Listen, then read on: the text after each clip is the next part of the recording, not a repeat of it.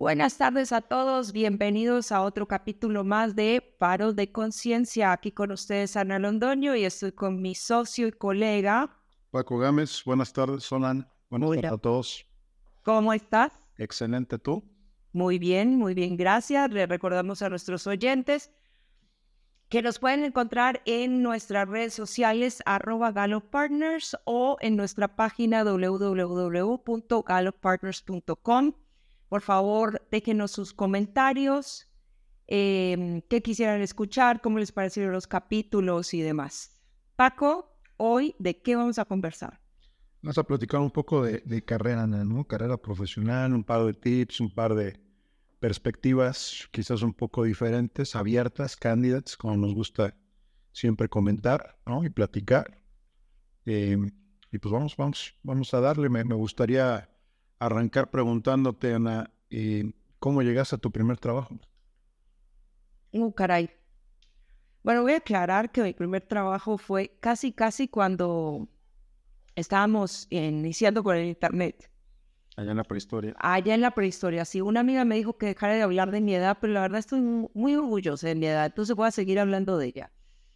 Em, primero, creo que solamente para darle en perspectiva a nuestros oyentes.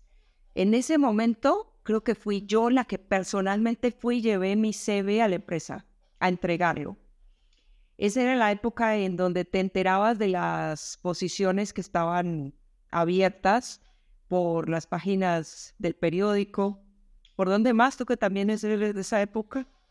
Periódico, básicamente era periódico. Y ahí te enterabas de cuáles eran tus posiciones, las posiciones y a las cuales te interesaba y pues ahí ibas directamente tú a la empresa y dejabas tu, tu currículum. Pero me voy, a, me voy a, a, ir un poquito más atrás de cómo, cómo estudié lo que estudié que me llevó al primer trabajo que tuve.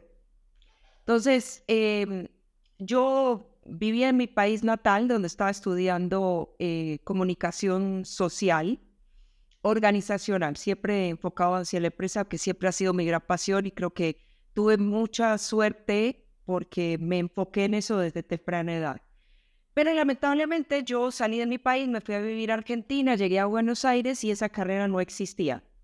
Entonces, en un momento de mucha frustración, eh, depresión y demás, dije yo, caray, tengo que volver a empezar una carrera de cero, porque la única comunicación social que existía en ese momento en Argentina era o publicidad o periodismo. Y yo realmente no quería ninguna de esas dos. Entonces me senté en medio de mi frustración y dije, bueno, ¿qué voy a hacer? ¿Qué carrera sigo? Y dije, pues administración siempre sirve vamos a estudiar administración. Y ahí, bueno, primer error, porque no estaba estudiando algo que me gustaba eh, y que sabía que me iba a costar muchísimo y me costó. En el medio de la carrera yo tenía la electiva de seguir con esas hermosas materias eh, de contabilidad y demás y dije, no, esto no es lo mío. Y opté por ir por el lado de marketing o mercadotecnia. Entonces, mi licenciatura, mi grado universitario es de mercadotecnia y a los oyentes preguntémosle, Paco, ¿eso de qué me ha servido el día de hoy? Nada. De nada. Entonces, bueno, primero estudié una carrera que no me gustaba y que realmente no me movía y que pues no lo sabía en ese momento, pero lo sé ahora, no me sirvió de nada. Pero pues era muy importante el título, ¿no? mi papá, mi mamá me decían, pues tú tienes que estudiar, tener tu título universitario, casarte, procrear. Pagar impuestos. Eso y morir.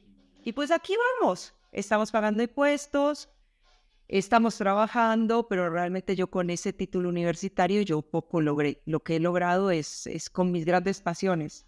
Entonces, volviendo al tema de mi primer trabajo, eh, me entero por el periódico que estaban buscando una posición en como hay compras de una empresa que hacía inspección de oleoductos y caños de gas, eh, ser inspiracionales. Cuando a usted le dicen, ay, vamos a trabajar en una empresa de inspección de oleoductos y caños de gas, cero inspiración.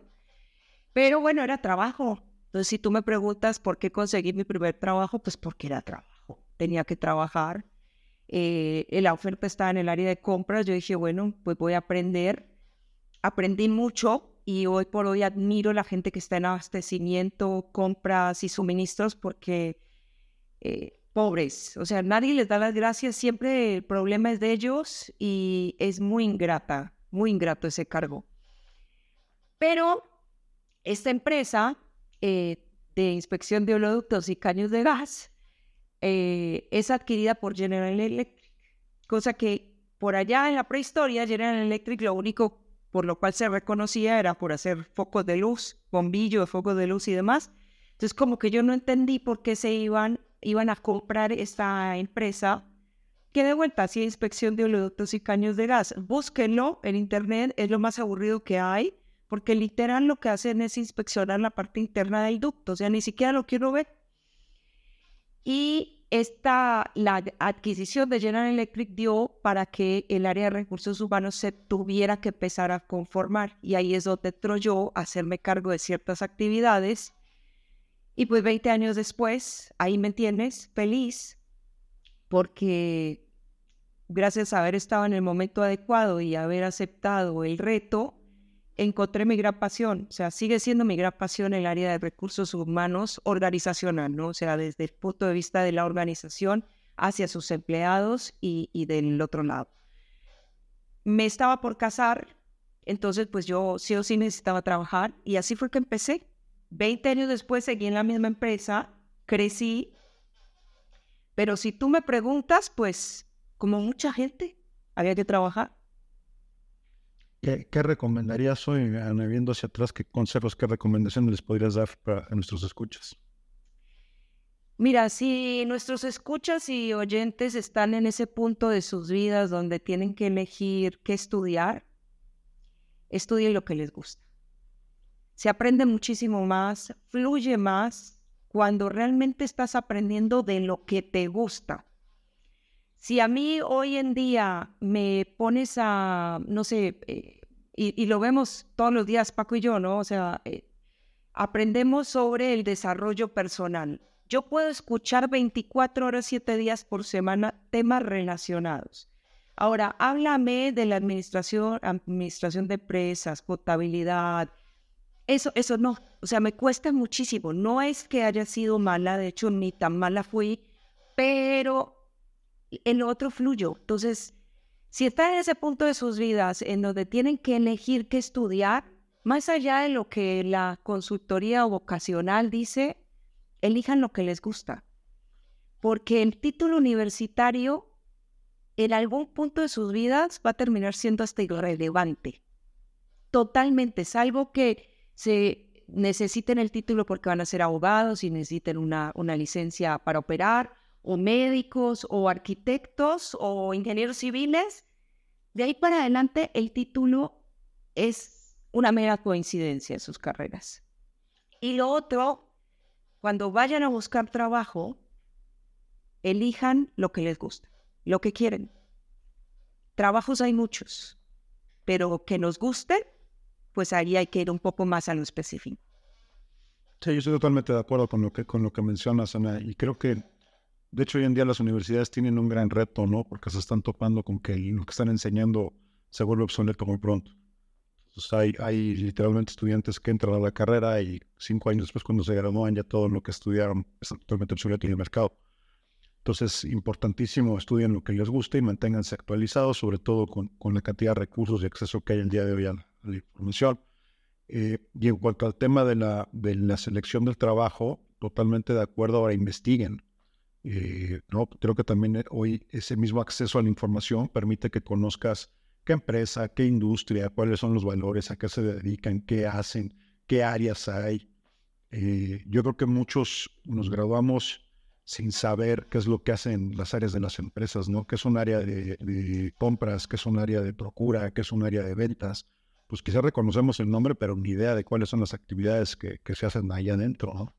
Entonces, investigar, preguntar, platicar con gente que ya esté allá adentro trabajando, que ya esté en esa función, que ya está haciendo el trabajo, eh, y pues formarse una, una idea y una opinión. Así es, Paco, y hoy por hoy ese acceso a la información totalmente democratizada que tenemos nos da la oportunidad de realmente poner las redes a nuestra disposición. Eh, hoy, hoy en día una, la red profesional más grande que tenemos es LinkedIn y en LinkedIn uno se puede conectar con gente o que ha trabajado en la empresa que a uno le interesa o en el rubro o en el giro que la empresa tiene o ha trabajado con la persona que te va a entrevistar. Y eso es toda información súper relevante en el momento de tomar una decisión acerca de a quién le vas a entregar tu tiempo, porque tú, Paco siempre lo dice, el salario es que es cuando cambias tu, tu tiempo por... Tu vida. sí, en realidad le estás vendiendo en cómodas cuotas. Sí, literalmente estás vendiendo en cómodas mensualidades o pagos quincenales. Tu, tu tiempo a una empresa. Entonces, más vale que esa, ese tiempo ahí sea bien invertido y que te esté dejando una retribución a nivel personal de satisfacción que, que pues no solamente dignifique, eh, te dignifique como ser humano, sino también te dé esa satisfacción de estar haciendo y estar trabajando en un grupo de personas a las cuales aprecias y, que estés dejando algo, algo que es representativo para ti. Muy posiblemente va a ser el lugar o, la actividad en la que pases más tiempo de tu día a día, ¿no? Totalmente. Que sea lo más apegado y posible a lo que tú quieres y lo más ameno posible. Ahora cuéntenos tú, a ver, el señor contabilidad. No se estudia. Yo, bueno, yo, yo estudié administración, yo estudié administración de empresas. Quizás por justo esa diversidad que escogía, que, ofrecía la carrera, no teniendo muy claro realmente hacia dónde quería ir. Y dije, bueno, administración me parece una buena vía para, para considerar varios puntos o varias posibilidades. Eh, Irónica y curiosamente, la materia que nunca me gustó y de las que más detesté fueron todas las relacionadas con contabilidad. Entonces yo salí de la, de la universidad diciendo, en mi vida me voy a dedicar a nada que tenga que ver con la contabilidad. Y creo que el universo tiene mucho sentido del humor. Eh, Lo tiene. Mi primer trabajo fue trabajando en un grupo hotelero como una posición que se llama auditor interno, que pues implicaba hacer ciertas actividades de contabilidad, entre otras auditorías, reportes, eh, cierres de punto de venta, este, cuadres de, actividad, en fin, ¿no? Actividades contables. Pero, eh, ¿por qué lo tomé? Pues porque parecido había que trabajar, yo necesitaba mantenerme y esto era en Cancún. Y yo me gradué, me fui a vivir a Cancún, que siempre había querido vivir en un lugar con playa, y pues me fui buscándolo, ¿no? Y esto me ofrecía pues el ingreso, cuando menos para en un inicio mantenerme en lo que lograba establecerme y, y estar ahí. Y así fue como, como pues aún cuando era relacionado con contabilidad, dije, bueno, no puede estar tan complicado. Eh, el único detalle es que pues esto fue allá en 2001 y para los que recuerdan, para los que no, pues fue cuando sucede el tema del atentado en, las Torres Gemelas en Estados Unidos el 11 de septiembre.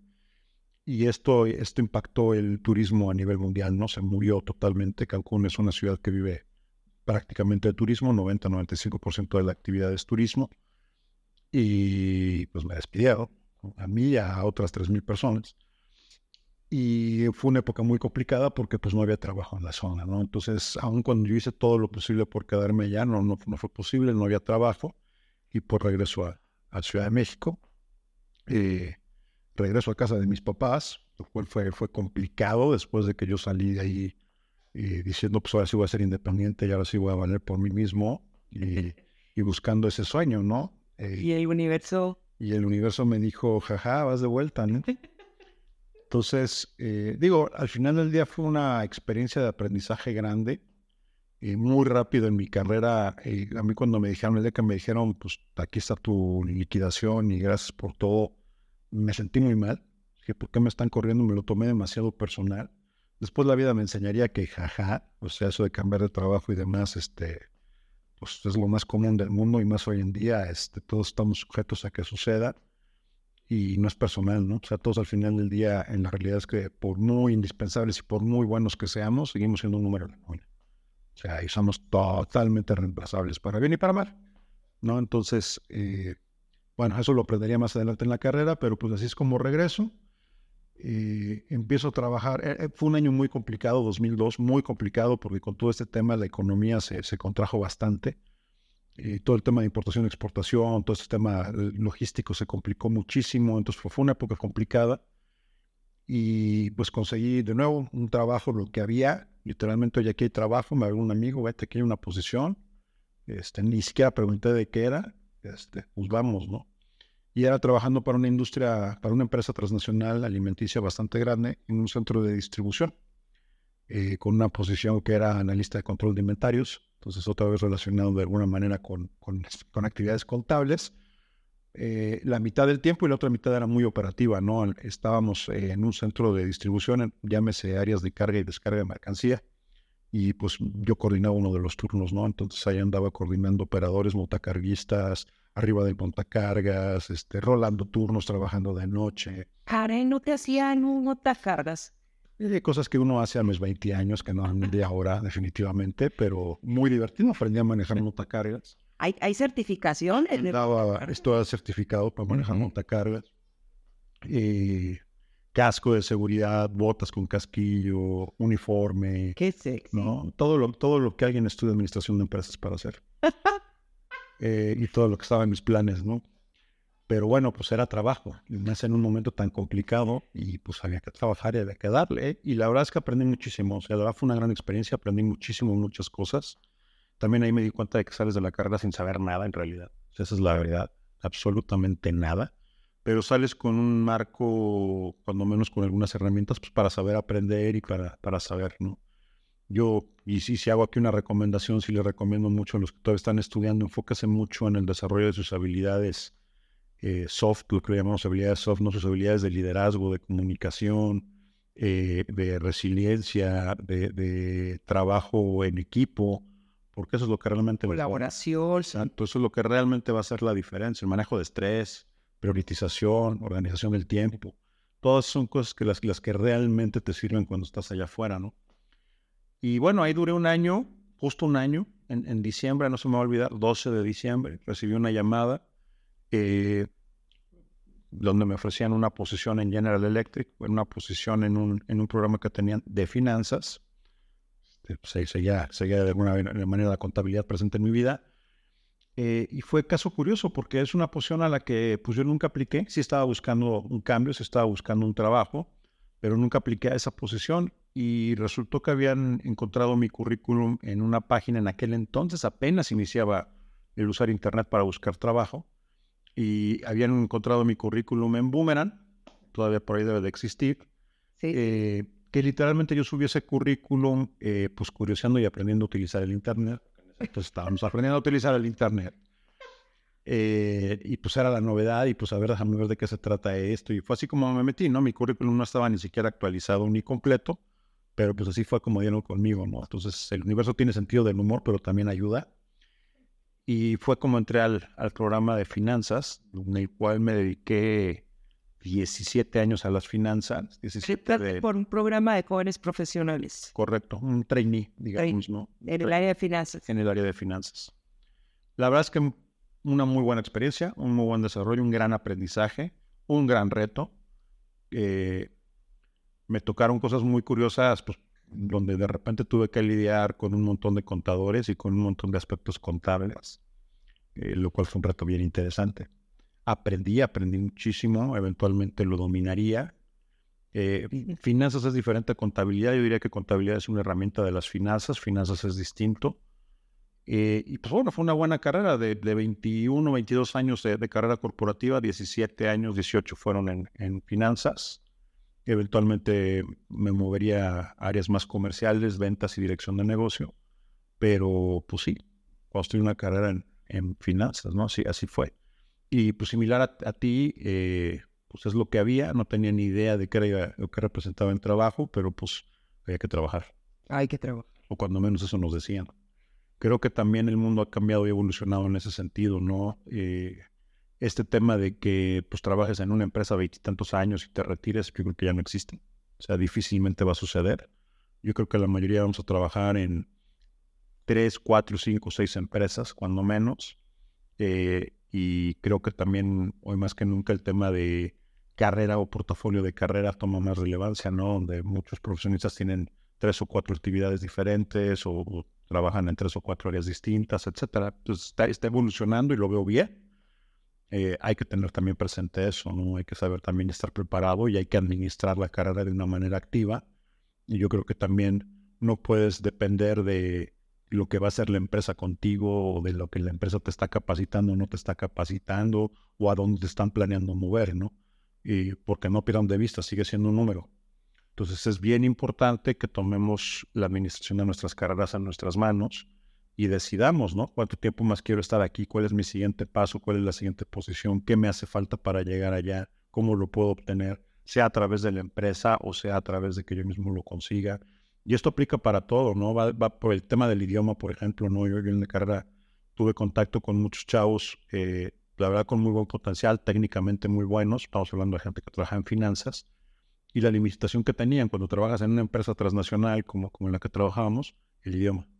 Sí. Entonces, pues es que no hablo inglés y este, pues es que la empresa no me está pagando el curso y te vas a esperar a que la empresa te pague el curso, pues a lo mejor se da, pero si no se da, tú mismo estás limitando tu carrera y tu potencial, ¿no? Es que ¿por qué lo va a pagar yo? Pues porque te va a redituar a ti. O sea, al final del día eso te va a traer un crecimiento y te va a traer un, beneficio económico y de carrera y de crecimiento que va a ser para ti. Y que si bien la empresa lo puede ocupar, también puede ser que no. O sea, a lo mejor aprendes inglés y, y se te abre otra carrera otra oportunidad en otra empresa, ¿no? Entonces, eh, digo, siempre es lindísimo cuando la empresa te capacita y te entrena, pero yo hoy más que nunca no dependería de que la empresa lo haga por mí, yo sería más activo en planear y en organizar eso, ¿no? Y puede ir desde nuevo, desde habilidades como el idioma, técnicas, hasta conocimientos y, habilidades, ¿no? Capacidad de ventas, marketing.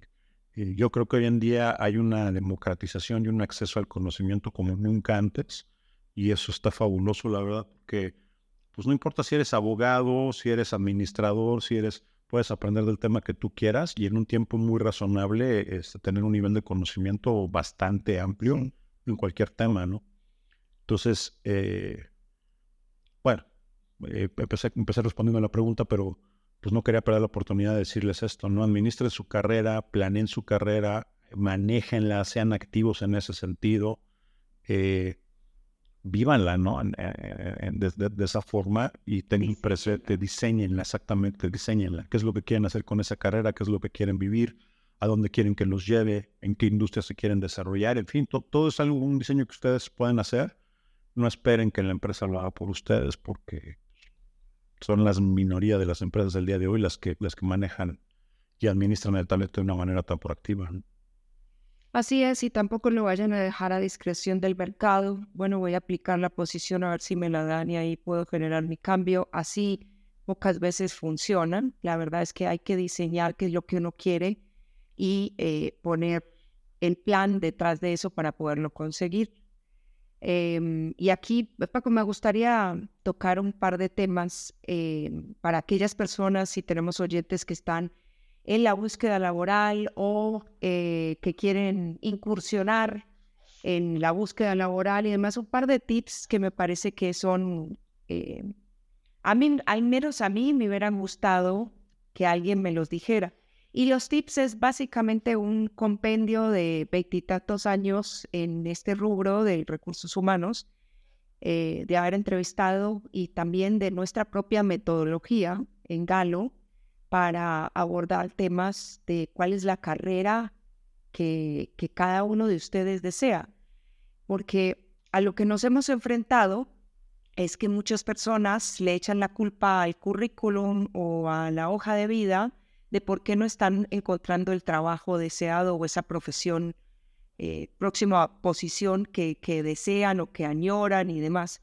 Y resulta que esto esto no es más que una falacia. El, el currículum o la hoja de vida es un documento que en la medida que no hable de nosotros, es un documento, nada más. O sea, no mueve la hoja. Para poder tener un buen documento, hay que empezar generando una narrativa. Y la narrativa, a diferencia de muchos, eh, de lo que muchos consideran, no es pimpear el CV ¿no? La narrativa empieza desde determinar o identificar quiénes somos, definir nuestra identidad actual, que no es la misma identidad de cuando salimos de la universidad o cuando empezamos nuestro actual trabajo hace cinco años, nada que ver, es nuestra identidad actual. Y de esa identidad vamos a poder identificar cuáles son nuestros valores, nuestras creencias, nuestros temores, eh, cómo generamos los resultados que generamos, qué traemos a la mesa, cómo, cómo hacemos la entrega de nuestros resultados. Cuando nosotros sabemos o logramos identificar nuestra identidad, vamos a poder identificar qué es lo que queremos. Y cuando sabemos qué es lo que queremos, está casi siempre muy alineado con nuestro propósito. Y lo que queremos puede tener como la visión de un vehículo, ¿no? O sea, yo, por ejemplo, toda la vida, y esto sí ha sido una fortuna que he tenido, em, mi gran pasión es ayudar a personas, individuos, organizaciones a liberar su máximo potencial y toda la vida lo he hecho. Ese es mi propósito y hoy por hoy lo sigo, lo sigo realizando. Eh, pero para aquellas personas que no hayan tenido esta misma buena fortuna, pues tienen que sentarse a determinar qué es realmente lo que los mueve. Y sabiendo que cuál es su identidad, qué quieren, qué los mueve, vas a poder generar realmente una narrativa. Y aquí les van un par de datos estadísticos. Si ustedes hoy hacen la cuenta, cuentan uno a uno las posiciones que están abiertas en LinkedIn, a nivel global hay 7 millones de posiciones abiertas. Cada una de estas posiciones tienen promedio 400 candidatos. Ahora díganme ustedes cómo se van a diferenciar de los otros 399 candidatos que aplican a la misma posición. No va a ser con un buen CV. O sea, el CV es, es básicamente una, el resultado de una buena narrativa. Pero el CV per se no va a hablar por ustedes. Son ustedes los que tienen que hablar de esa narrativa. Entonces, hay posiciones que tienen 250 candidatos, hay otras que tienen 1.600 candidatos. Piensen en esto la próxima vez que quieran aplicar una posición y entiendan que ustedes se tienen que diferenciar de alguna forma. Y el CV es un vehículo.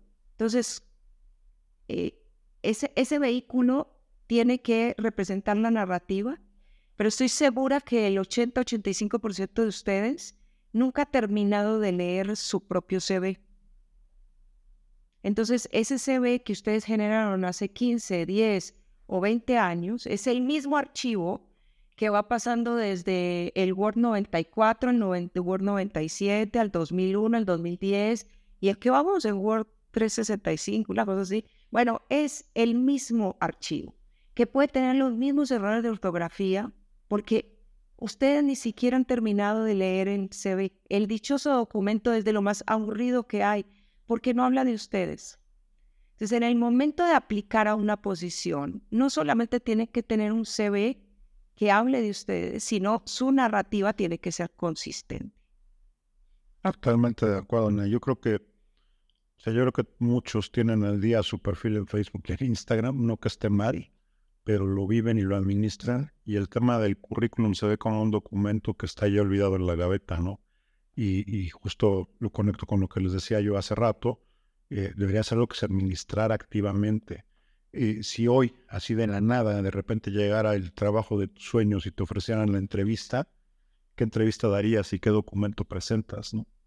Y creo que muchos no estamos listos para esa conversación.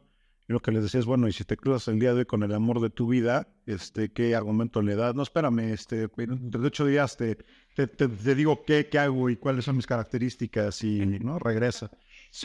Todo el mundo se quiere tomar el fin de semana. Este fin de semana ya no hago. Este, dame chance, lo actualizo y te lo mando, ¿no? ¿Qué es lo que le vas a actualizar, no?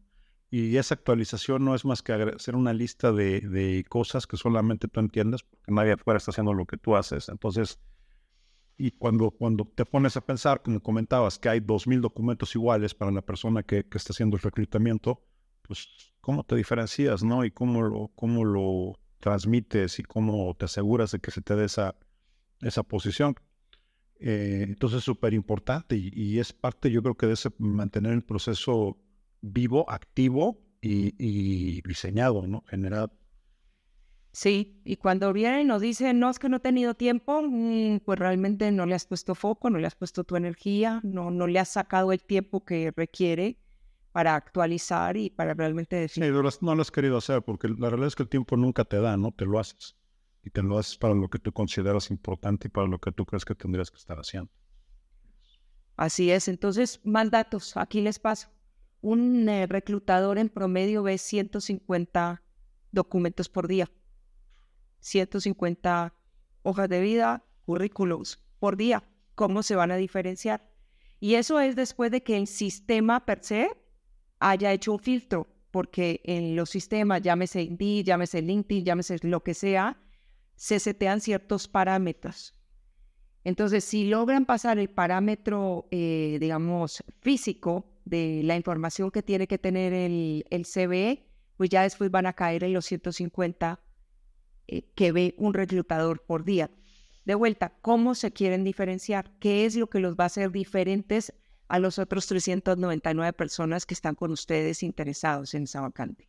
Y yo creo que ese tema de la diferenciación inclusive trasciende mucho más allá, ¿no? Ese, ese proceso de mantener una administración activa y un documento activo, pues realmente es eh, como tu marca personal, ¿no? Y tu narrativa personal. Y eso es algo que también mantienes inclusive en el trabajo que tienes actualmente, con el trabajo con la gente con la que estás.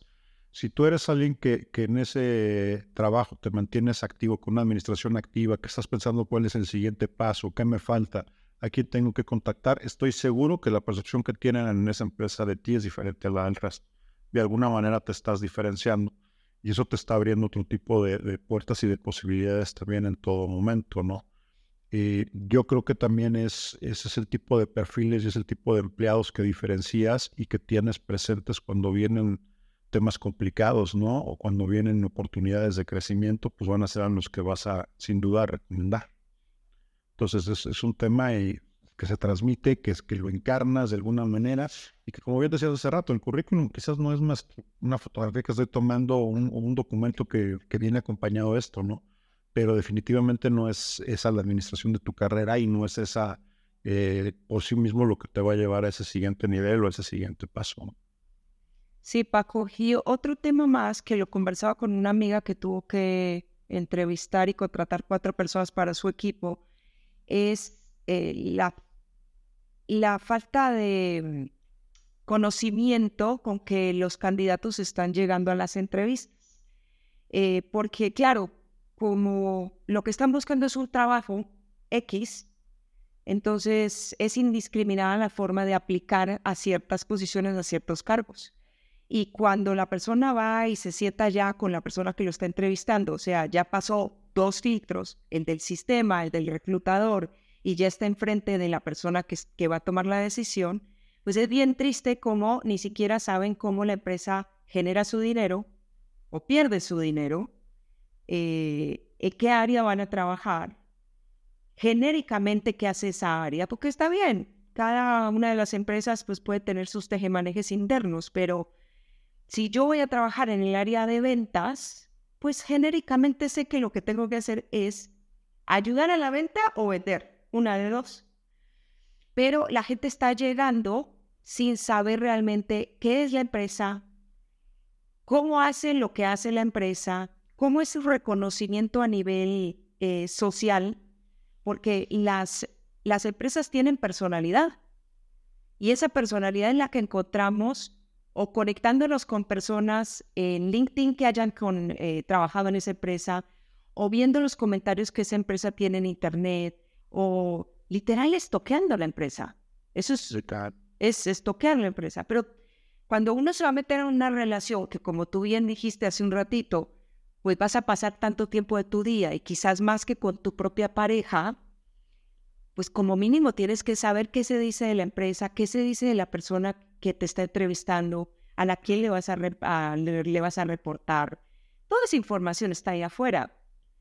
Entonces, la gente ni siquiera sabe eh, quién, si la empresa, no sé, cotiza o no en bolsa, que es un tema crítico cuando te vas a enfrentar a una empresa. muchas veces no te pueden contestar ni siquiera el tema de por qué quieres esta, esta posición, ¿no? ¿Por qué te interesa esta empresa? Y no hay, no hay una respuesta detrás, un fondo detrás, ¿no? O la pregunta de ¿por qué tú? ¿Por qué te tendría que contratar a ti? Sí. Eh, eh, eh, Y cuando estás en esa situación como el entrevistador, es sumamente frustrante, ¿no? Sientes que te están haciendo perder el tiempo de una manera tremenda. Y esa es la imagen tuya, la que estás dejando ahí enfrente de un entrevistador. Eh, yo a esta amiga que les cuento le referí a una persona que había estado en un proceso de, de selección con nosotros y pues la persona quedó pésimo, cosa que también me hizo quedar a mí pésimo. Claro, claro. Porque la persona ni siquiera se había enterado dónde era el lugar de trabajo y que le quedaba supremamente lejos de su domicilio. Entonces tú dices, no puede ser que llegaste a este punto del proceso sin saber, o sea, no son procesos confidenciales, te lo acepto cuando el proceso es confidencial, que son los menos, pero cuando a ti te dicen la empresa se llama tal, pues tú entras y verificas y si tienen varias sucursales, pues averiguas en cuál es. Pero eh, es ese afán o esa angustia que la gente tiene de conseguir trabajo cualquiera que sea, que realmente se vuelve un proceso frustrante tanto para la empresa o el entrevistador como para el entrevistado. y que te estás poniendo en una situación desventajosa, además, que inclusive te puede, te puede salir contraproducente, ¿no? Porque una mala entrevista puede salir también una mala comunicación de este es un pésimo candidato. ¿no? Pésimo. Y, y, por no haber hecho una investigación que estaba en tus manos. O sea, 100%, cuando menos conocer los básicos, ¿no? Así es. Entonces, si a nuestros queridos oyentes, si están en ese proceso de búsqueda laboral o ya están metidos en algún proceso activo, pues cerciórese bien con quiénes que se quieren meter, ¿no? Porque si van a pasar un tiempo considerable de su día, eh, les van a estar vendiendo su tiempo en cómodas mensualidades o, o quincenas, y así como como se ponen ustedes exquisitos cuando están conociendo a una persona en un plano personal, pues de la misma forma háganlo cuando es una empresa. Ya, ya, y, espero que se pongan exquisitos, ¿no? Sí. sí. Porque si no, también. Hay que ponerse exquisitos. sí, hay que planear un poquito qué es lo que quieres, ¿no? Y diseñarlo, y tener ciertas expectativas y ciertos requerimientos mínimos. Como mínimo. Como mínimo. Sí, y eso me lleva, Paco, me hiciste acordar, em, muchas veces cuando estamos trabajando con nuestros clientes vienen y dicen, bueno, lo que pasa es que estoy en un proceso de selección. Ah, sí, eh, sí, pero la verdad, me dicen, ¿no? Eh, la verdad no, no sé si estoy muy convencida con la empresa, ni con el cargo, ni nada. Y mis preguntas siguientes, ok, entonces, ¿por qué estás participando? Y su respuesta, tristemente, es, pues porque me llamaron. Y dices, no, no, no puede ser, porque pues a mí también me llaman de todos los bancos y no necesariamente les voy a aceptar las ofertas de todos los bancos y eso ofrecerme créditos. Eh, entonces, uno amablemente puede declinar procesos si uno no está convencido, así como uno no va a salir con una persona con la cual uno no vaya a tener buena plática, o la persona huela feo, o te vaya a llevar a un lugar que no quieres. Es la misma, o sea, no es una justificación porque me llamaron. No es. Totalmente de acuerdo. Entonces, bueno, Paco, ya pasando ya al, a los últimos eh, minutos de nuestra de nuestro capítulo de hoy, Hablemos un poco de esos desaciertos a nivel profesional. ¿Qué se te viene a la mente cuando yo hablo de dame uno o dos desaciertos en tus veintitantos años de carrera? Mira, yo cuando volteo y veo en perspectiva esos veintitantos años de carrera, sin duda hay, hay varios y hay momentos complicados. Eh, están los que me impactaron a mí en mi carrera y todo, que fueron, que fueron equivocaciones mías, y están aquellos que me sucedieron o que, o que que acontecieron cuando ya tenía eh, posiciones de mayor responsabilidad y que por lo tanto tuvieron un impacto mayor en la organización y, en otras personas, ¿no? Eh, de esos quizás el más grande para mí fue, fue justo haber soportado el cierre de, operaciones de, una, de una planta, eh, donde hicimos un análisis, seguimos ciertas consideraciones y se decidió hacer el cierre de la operación, lo cual implicó pues alrededor de 300 personas, si mal no recuerdo, eh, que liquidamos, que cerramos, ¿no? 300 fuentes de trabajo que, que desaparecieron. Familias. Eh, más el cierre de impacto pues para todo, ¿no? Porque también son proveedores afectados, son es todo un ecosistema, ¿no? El que vive alrededor de, de una planta. Eh, yo creo que la decisión de cerrar no fue la correcta. Eso lo digo ahora y, desafortunadamente eh, pues, a, todo pasado, como dicen. Eh, y pues bueno, pues es algo que nos tuvimos que llevar, es algo que impactó.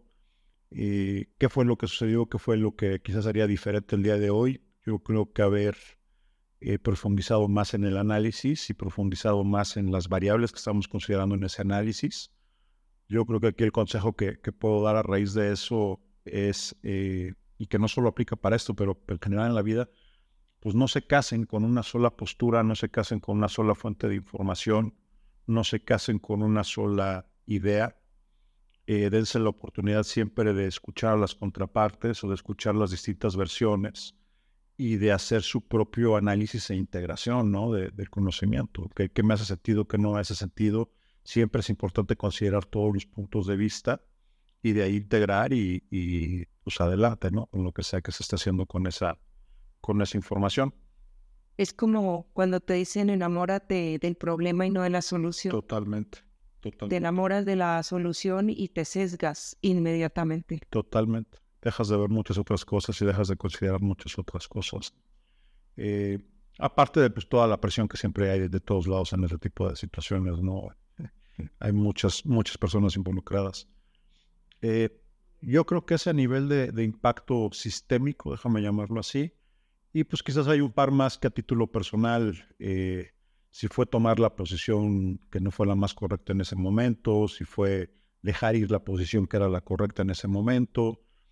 Eh, todas y cada una de ellas fueron grandes oportunidades de aprendizaje y fueron grandes aprendizajes. Eh, todas trajeron sus retos diferentes. Sí creo que somos, en general en la vida, no solo en la carrera profesional, pues sin duda somos el producto de las decisiones que tomamos. Eh, y aquí quiero aclarar, no tomar una decisión es tomar una decisión. Oh, sí. No, entonces, no, no por no decidir crean que, que no están tomando responsabilidad. No decidir a veces tiene más responsabilidad y implica más responsabilidad que tomar una decisión como tal. Eh, entonces, pues cada una de esas decisiones va construyendo momentos y, tiempos diferentes y cada una te va a traer escenarios diferentes. Ahora, lo importante es qué hacemos con cada uno de esos escenarios, ¿no? ¿Qué es lo que aprendemos, qué capitalizamos? ¿En qué se convierte eso en el plan de carrera que realmente tenemos? Y, cómo hago que se convierta todo en una escalera, ¿no? Un escalón que me lleve hacia, hacia el siguiente paso. Ahora, también porque creo que es importante planear, porque también de repente puede suceder que acabes subiendo una escalera que te lleva a una cima que no era la que querías. Y ese es un tema, ese es un tema bien grande porque pues, cuando ejecutas y trabajas y dedicas, eh, vas a tener éxito. Y pongo éxito muy entre comillas, ahora digo por qué, pero vas a avanzar, vas a crecer. El tema es si estás creciendo hacia donde tú quieres y si estás subiendo en la pared que tú quieres subir y si allá arriba vas a ver las cosas desde la cima donde tú las quieres ver, ¿no? Eh, y digo el éxito entre comillas porque yo creo hoy, veintitantos años después de, carrera, yo creo que el éxito es una definición muy personal, que, en el sentido de que cada quien determina qué es éxito para ellos y cada quien determina eh, qué significa eso, ¿no? Y yo, yo puedo creer que es que ser exitoso es llegar a una posición de dirección general o es llegar a un sueldo de tal o cual cosa. Pues no necesariamente eso es éxito para todo el mundo, ¿no? Para otros éxito puede ser tener un trabajo que me permite estar con mi familia, tengo una vida balanceada, eh, tengo un trabajo que me apasiona y me encanta, me pagan nada, pero amo lo que me lo que hago. O sea, no sé, cada quien, cada quien, ¿no? Y yo creo que para mí una definición que me gusta de éxito es, eh, pues éxito es el avance continuo en un objetivo noble, ¿no? En un objetivo. ¿Qué es ese objetivo? cada quien lo determine, cada quien, pero pues mientras tú estés avanzando eh, constantemente hacia allá, pues estás teniendo éxito, ¿no? Lo que sea que eso signifique para, para ti. Qué bien dicho, Paco, me gusta. Eh, y yo quisiera meter un, poquito el tema de, la parte más eh, personal, de uno de los grandes aprendizajes que yo he tenido en mi vida, y, y, lo digo en vida en general porque pues al final del día todo afecta. Eh, y era como hablábamos hoy en la mañana, a los oyentes les digo, estamos hablando de un tema muy similar hoy en la mañana, donde Paco me decía que tuvo un jefe, a ver si lo digo bien, ¿no? Tuviste un jefe eh, que te dijo que la vida era como cuando estás eh, tirando esferitas. Somos malabaristas. Malabaristas, eh, con varias esferas en nuestras manos, unas están por el, en el aire y otras están en nuestra mano y así tenemos que estar malabareando todo de acuerdo a todas las prioridades que nosotros tengamos en nuestra vida, que eso también es un tema muy personal de cada uno. Hay algunas esferas de plástico que se pueden caer y pues no pasa nada, y hay otras de cristal. Lo importante de todo esto es que las de cristal no se caigan, porque cuando se rompen, pues ya no hay cómo, ya no hay cómo volverlas a pegar. Y a mí, particularmente en mis veintipico de años de carrera, em, pues tuve algunas etapas en donde me aboqué tanto al trabajo en donde troné ciertas relaciones en mi vida, una relación de pareja que tuve pues con mi ex esposo. Ahora, si yo troné la relación por trabajar, no. Eh, en realidad la relación venía tronada y yo me enfoqué en el trabajo como... Bueno, Paco dice que yo sí la troné, eso es muy discutible. Habría que preguntarle a él. Eh, pero eh, la realidad es, yo me dediqué a trabajar porque era en el ámbito en donde yo podía tener control, en donde yo tenía el, recibía el mérito por un trabajo que estaba haciendo. Era, eh, sigue siendo mi gran pasión, entonces pues trabajaba en lo que me gustaba y pues me enfoqué y me aboqué 100% al trabajo y pues en esas se cayó una de esas esferitas o ya estaba abajo y yo simplemente no la quise recoger porque me enfoqué en el trabajo. Eso hoy en día me lleva a ver eh, ese, esa fina armonía entre todas mis esferas como un baile, un baile de verdad bien fino. Seguimos malabareando. Eh, mis esferitas de cristal las cuido muchísimo y ya no es cuestión de balance, ya aprendimos que es una cuestión de armonía. Hay veces nos vamos para un lado, hay veces para el otro, porque esto es un fino baile. Hay veces vayamos el vals, hay veces perreamos, pero siempre esas esferitas tienen que estar bien cuidadas. Entonces, para mí ese fue uno de los grandes aprendizajes que hoy por hoy siempre lo tengo presente. Y pues creo que vamos a tener varios programas de aquí para adelante para decir otros de mis grandes desaciertos a nivel profesional, que hay varios. Pero definitivamente todos ellos han dejado lindas experiencias y pues de todo desacierto hay dos formas de mirar. Totalmente de acuerdo, Yo creo que se coincido, ¿no? Dentro de los tips o aprendizajes que puedo compartir después de todo este tiempo es justo lo que tú acabas de decir, el tema de tener claras cuáles son tus esferas de cristal y, asignar tus prioridades de acuerdo a eso, ¿no? Eh, si se caen las de, las de plástico no pasa absolutamente nada, van a rebotar, déjalas que se caiga, pero no tires las de, las de cristal. Eh, aprender a poner límites también, o sea, a veces en ese afán, en esa hambre que tenemos de crecimiento, nos dejamos ir a estar disponibles 24/7 y estar en todo y estar en todas las situaciones. Eh, eso te va a impactar eventualmente en tu salud, en tu familia, etcétera, en tus relaciones. Y se vale decir que no.